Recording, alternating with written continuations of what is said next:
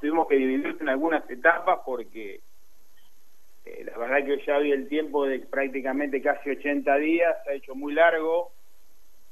y lo que parecía en un momento sin conocer bien cómo iba a ser todo esto, porque estábamos un poco ausentes de información, lo veíamos, es más, hasta cuando apareció eh, uno lo veía tan lejos y de golpe lo teníamos nosotros encima, así que eh, en, una, en la primera instancia lo pudimos eh, llevar de, lunes a sábados, eh, trabajando tres días la, la, fuerza y tres días la parte aeróbica, generalmente todos en Río Cuarto en ese, en ese momento. Y bueno, con siempre con la motivación de que esto en algún momento se podía haber o se podía llegar a haber terminado en, el menor tiempo, pero bueno, la realidad nos marcó otra cosa, nos golpeó fuerte y bueno, a partir de del primero de mayo, por una decisión gerencial y también del cuerpo técnico, decidimos este, desconcentrarnos los que no somos de Río Cuarto y llevar la, la cuarentena cada uno en su hogar, que con la familia un poco más cercana entonces ahí cambió un poco el, panorama, aparte de la incertidumbre, que también tiene que ver mucho con la motivación en la que no teníamos eh, noticias de AFA en el sentido de que no sabíamos qué pasaba, si cuándo se iba a reiniciar el torneo, cuándo no iba a reiniciar el torneo, si se iba a jugar el torneo, no se iba a jugar, entonces esa incertidumbre, esa angustia, también eh, tiene que ver mucho con el tema de que, bueno, la motivación está latente, eh, puede empezar el torneo, uno lo ve como algo lógico que, pueda llegar a, pasar y bueno, en definitiva no pasó. Entonces cuando a fines de abril la AFA determinó que este, que se podía llegar a, o puso una fecha tentativa de que podíamos eh, comenzar en septiembre, bueno, ahí en esos días tomamos la resolución de desconcentrarnos, este, bajar las cargas un poco en este mes de mayo, porque bueno, el jugador también no está acostumbrado a trabajar en, lugares eh, de piso duro, como son las casas de cada uno de los chicos, porque no todos tienen las mismas comodidades, había un grupo que estaba en el APAR, tenía ciertas comodidades y había muchos chicos que trabajaban en departamentos, podía departamentos de un, de un ambiente, porque viven solos, y bueno, era bastante difícil eh, para poder llevar a cargo el trabajo físico principalmente y por otro lado el tema de, la, de todo lo que son las partes blandas, ¿no? lo que es toda la parte de articulación, toda la parte de, la musculatura blanda, meñico, o sea, todo lo que engloba toda la, área de articulación. Que bueno, el jugador a trabajar en campos blandos eh, y no estar acostumbrado a trabajar sobre cemento,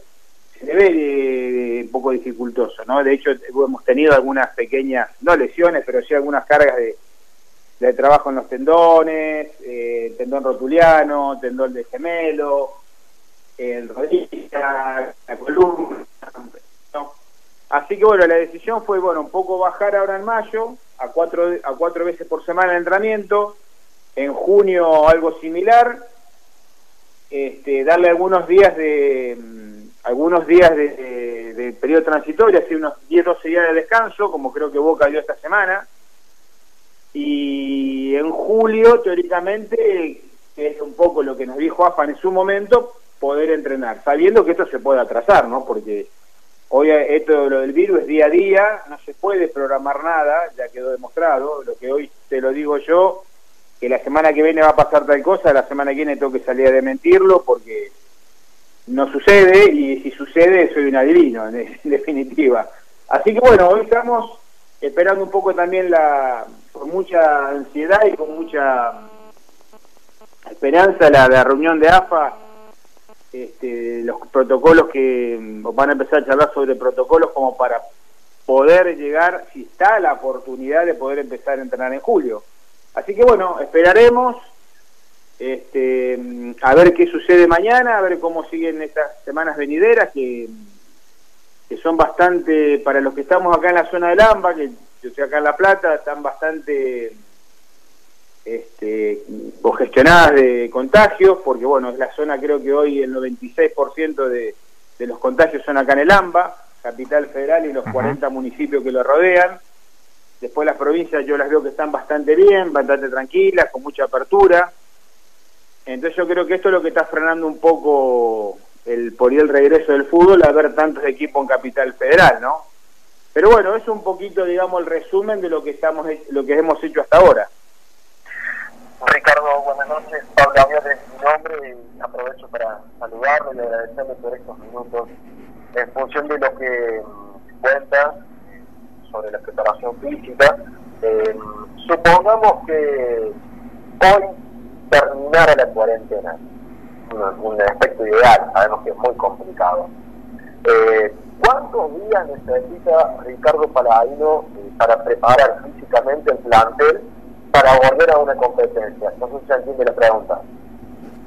Mirá, hoy ya estamos, como te decía hoy, 80 días, eh, que es muchísimo, eh, prácticamente no hemos tenido, yo por lo menos no he tenido nunca un periodo, digamos, transitorio así, porque más allá de que se entrena, y se entrena por lo menos para perder lo mínimo, pero hay pérdida de performance física, es indudable que va a haber pérdidas, este, pero bueno, estamos tratando en lo posible de que la pérdida sea la menor posible, este, pero bueno, ya al a ver tantos días y a no contar con tanto material, porque no todos tenemos, todos los chicos tienen la posibilidad de tener un gimnasio completo a la casa, tienen bueno algún, algún material, hay lugares que son muy reducidos para poder entrenar, entonces no se entrena muy bien. Entonces, bueno, empiezan a caer un montón de valencias físicas, como la, fuerza principalmente, hay una disminución de masa corporal, hay un crecimiento normal de masa grasa, y no porque eh, no, no se cuiden las comidas, sino que es normal en estos periodos tan prolongados de, de falta de entrenamiento, digamos, serio, ¿no? No quiere decir que no hagamos algo importante en el entrenamiento, porque está planificado, está orientada, está especificada la carga hasta lo que se puede llegar a hacer ahora, pero es normal que pase estas cosas. Eh, viendo, viendo lo que está pasando en Europa, principalmente en Alemania, eh, hoy eh, vamos a tener que estar no menos de entre 50 y 60 días de trabajo. Para no primero para poder llevar a cabo un trabajo bien programado, donde no no no eh, que las cargas que vamos eh, aplicando los jugadores sean muy progresivas y no cambios bruscos de al tener poco tiempo hacer cambios bruscos en la programación de las cargas